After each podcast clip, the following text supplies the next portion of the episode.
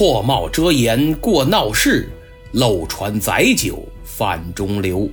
躲进小楼成一统，管他冬夏与春秋。齐善跟义律在广州的谈判进展缓慢，而且各种情报显示，齐善正在不断增兵、加固炮台，积极备战。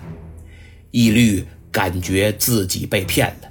其实不仅是他，直到战争结束，当时几乎所有参与其中的英国人都认为齐善在广州所做的一切全是障眼法，以便借机准备战争。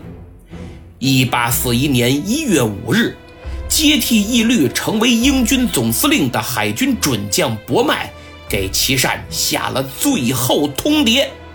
说我大英帝国的舰队已做好准备，两天以后将发起进攻，你看着办吧。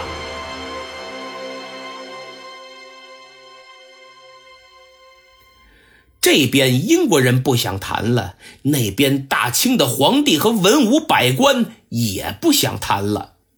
当齐善第一次上书说赔偿鸦片五百万元时，道光非常生气，指示齐善要一边谈判一边备战，时机成熟将其剿灭。同时，道光降旨，命湖南、四川、贵州各发兵四千，迅速向广东集结。过了几天，齐善的奏折又到了，道光打开一看，那火儿腾就上来了。应仪同意赔款六百万元，还要求给予一个海岛增开通商口岸，简直得寸进尺，岂有此理！道光把奏折狠狠地往龙书案上一扔，啪！罪儿小邦竟如此不通情理，桀骜不驯！传旨：之前准许恢复通商。不准赔偿鸦片损失，不准所有要求一概不准。其善勿再与夷人交涉，唯有一战方能制敌。着沿海各将军督府严加防范，整军备战，等候旨意，将其绞杀。如果夷人再来投递信件，不准接收。夷人船只靠近海岸，立即开炮。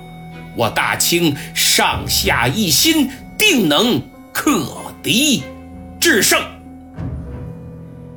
道光态度的转变是由多种因素造成的。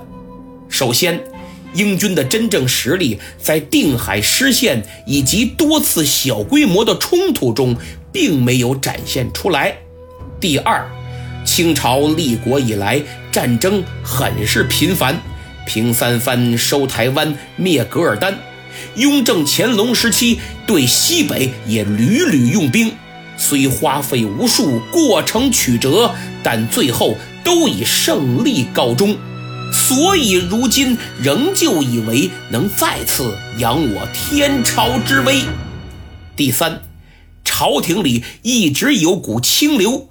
站在道德的制高点，意图用爱国和民粹绑架整个国家，主张与洋人开战，反对任何形式的妥协退让，反对谈判。先前英夷兵临天津，迫于形势，皇帝只能安抚为主，清流们也不好多说。而现在，形势发生了彻底的变化。一人欲壑难填，贪得无厌。既然远在广州，京师无忧，就不能再安抚了，要给他们点颜色看看。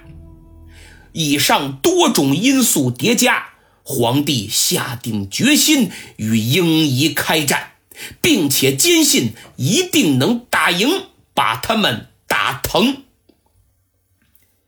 身处广州的齐善。心里非常清楚，这仗打不得呀。在天津与英国人交涉期间，他曾受邀登上一艘主力炮舰进行参观。这次参观彻底改变了他对这场战争的态度。参观结束后，他写了一份很长的奏折，详细汇报了英国人的作战能力，说他们的战船异常坚固。咱们传统的方法，像什么派敢死队水鬼潜到水下去凿船底，根本没作用，凿不动，只能通过大炮进行轰击，可没有七八千斤的重炮也轰不动啊。人家的炮都是铜炮，炮弹最少也三十斤，我军根本无法与之抗衡。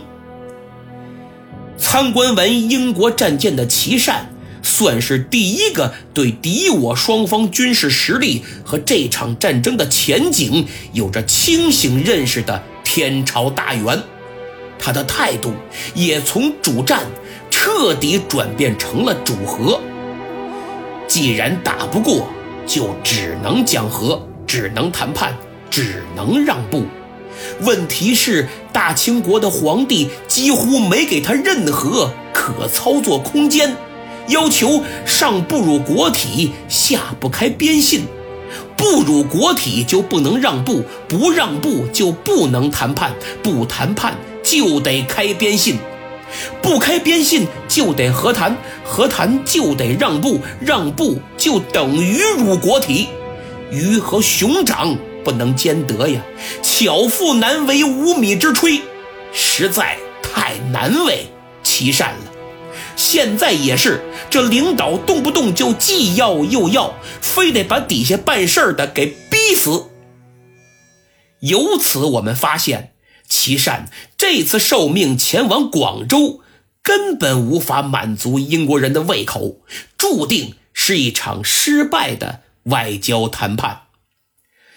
道光二十一年（公元一八四一年一月七日），英军向虎门发动进攻，虎门之战就此爆发。虎门乃珠江口海防要塞，因江中矗立大虎山、小虎山，犹如两扇门，故名虎门。虎门北京狮子洋，到达广州。南过伶仃洋，直通南海，是广州出入南海的门户，有粤海中路咽喉之称。洪武二十七年（公元一三九四年）建关，万历十六年（公元一五八八年）设寨，康熙五十六年（公元一七一七年）建横当、南山两座炮台。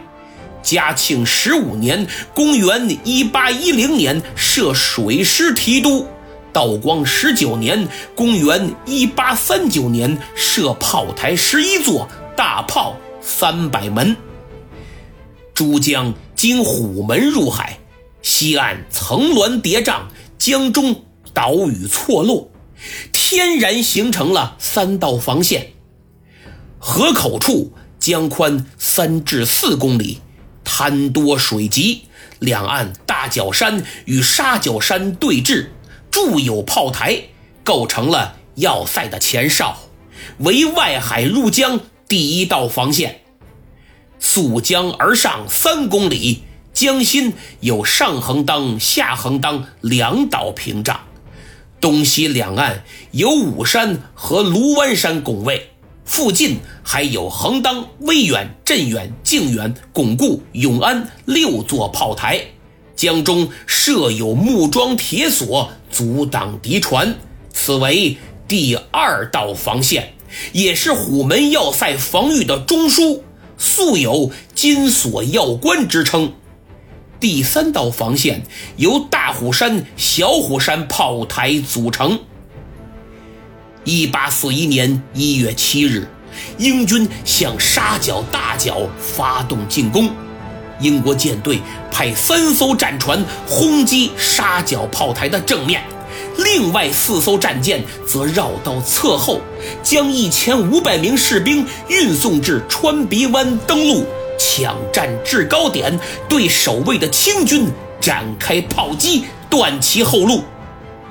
清军水师还想上前迎敌呢，结果三下五除二就被击毁了十一艘战船。